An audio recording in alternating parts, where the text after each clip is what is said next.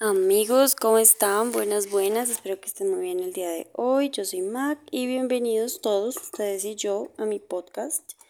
Porque realmente hace mucho yo no venía. Si escuchan ruidos de fondo es porque me estoy preparando un batidito. Acabo de entrenar. Y tengo medio hambre, amigos. Medio hambre. Vamos a utilizar esto como post-entreno. Porque la verdad no sé qué comer después de entrenar. Yo soy del área de la salud y ustedes saben que pues uno sabe todo un poquito y toda la cosa. Yo soy fisioterapeuta, pero pues sé nutrición, tengo mis certificaciones y bueno, toda la cosa. Pero dice mi abuela que casa de herrero asadón de palo y es verdad. Yo no, no me gusta ir al médico, no me gusta estirar después de entrenar. O sea, hay muchas cosas que yo debería hacer y que siempre le digo a mis pacientes que hagan, pero que no hago, evidentemente como comer bien, dormir bien, bueno, toda la cosa. Ustedes saben, ustedes me entienden. El punto es que quería volver porque pues a mí me gusta mucho este tema, pero es que han pasado muchas cosas. Ustedes se preguntarán, ¿pero qué pudo haber pasado? Amigos, han pasado muchas cosas. Operaron a mi papá, me dio COVID, eh, cambié de empleo, me fui a otra ciudad a vivir, volví a mi casa, eh, con mi novio, sigo con mi novio, pero por motivos laborales eh, nos volvimos, o sea, cada uno volvió a vivir a sus casas, han pasado muchísimas cosas. Y ahora la nueva noticia es que voy a adoptar un conejo. Vamos, mi novio y yo a adoptar un conejo. ¿Por qué? Porque nos gusta enredarnos la vida, nos gustan las responsabilidades. No mentiras, hace muchísimo tiempo habíamos querido adoptar otro animalito y es que lo vamos a adoptar, no lo vamos a comprar.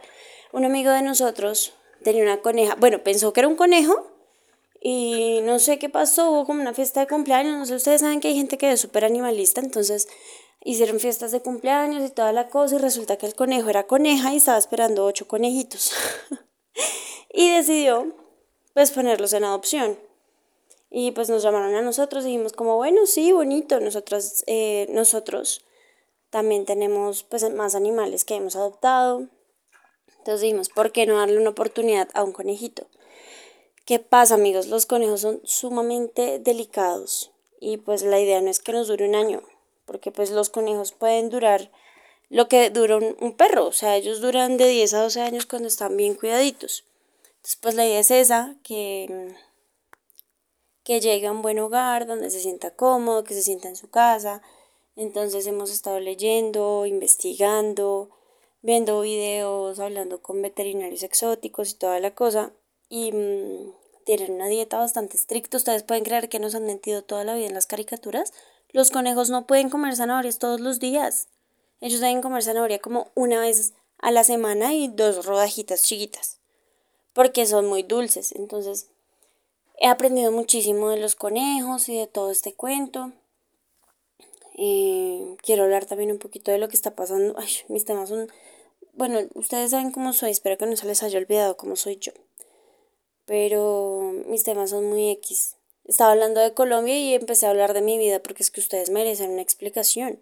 Además, también quiero agradecerles porque somos muchas personas. O sea, yo pensé que en este tiempo que yo iba a estar así tan desaparecida porque es que realmente no me queda casi tiempo de nada yo pensé, es más, ahorita estoy grabando con mi celular porque es que ya quería hacerlo, de verdad que ya quería hacerlo, no estoy como con el micrófono y la plataforma y todo el tema, sino que estoy aquí con mi celular en mano, haciendo cositas varias. Entonces quería agradecerles por su apoyo porque cada vez somos más, eh, de verdad muchos más, y eso me, me, me, me pone supremamente feliz cuando llegue el señor conejo a nuestras vidas, que creo que debe ser de mañana a pasado mañana, porque ya llevamos dos mesecitos esperándolo, em, les cuento todo. Eh, planeo poner fotos en, Instagram, entonces para que vayan y chismoseen la vida del señor conejo, va, va a vivir conmigo, porque otros animalitos que hemos tenido como hogar de paso, hemos servido como hogar de paso, y nos quedamos con una bebé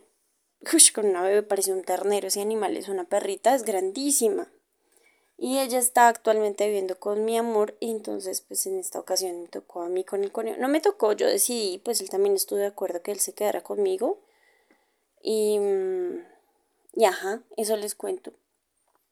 ¿Qué más? Ah, bueno, entonces voy a estar documentando la vida del señor conejo. Dicen que son súper inteligentes. Yo nunca he tenido un conejo. Cuando era pequeñita me mordió un conejo, pero no era mío. Y yo literalmente tenía como un año. Por ahí está la foto con el conejo yo en pañal. En pañal y ya, no tenía más nada, solo el pañal y el conejo. Entonces, pues nada, espero que sea una bonita experiencia tanto como para el señor conejo como para nosotros. Todavía no hemos decidido bien el nombre que le vamos a poner. Aceptamos sugerencias, todo por el correo electrónico que también he estado leyendo sus mensajes muy bonitos, muy preocupados. Muchos pensaron que me había muerto. Eh, se los agradezco, fue un bonito gesto. No sé si lo hicieron con mala intención, pero pues yo trato de tomar todo positivo, porque si no la ansiedad me carcome el alma. Entonces, pues nada, quería contarles que han pasado muchas cosas. Si tienen alguna otra duda, pregunta, inquietud, si quieren saber cuáles fueron mis síntomas y todo lo que me ha pasado y de, y de cómo fue el COVID, que realmente me dio en ese trabajo nuevo. Uy, no, todo fue muy loco, fue muy loco, amigos. Mm, y ya, eso quería contarles por hoy. Vean, dice que iba a hablar un poquito de la guerra.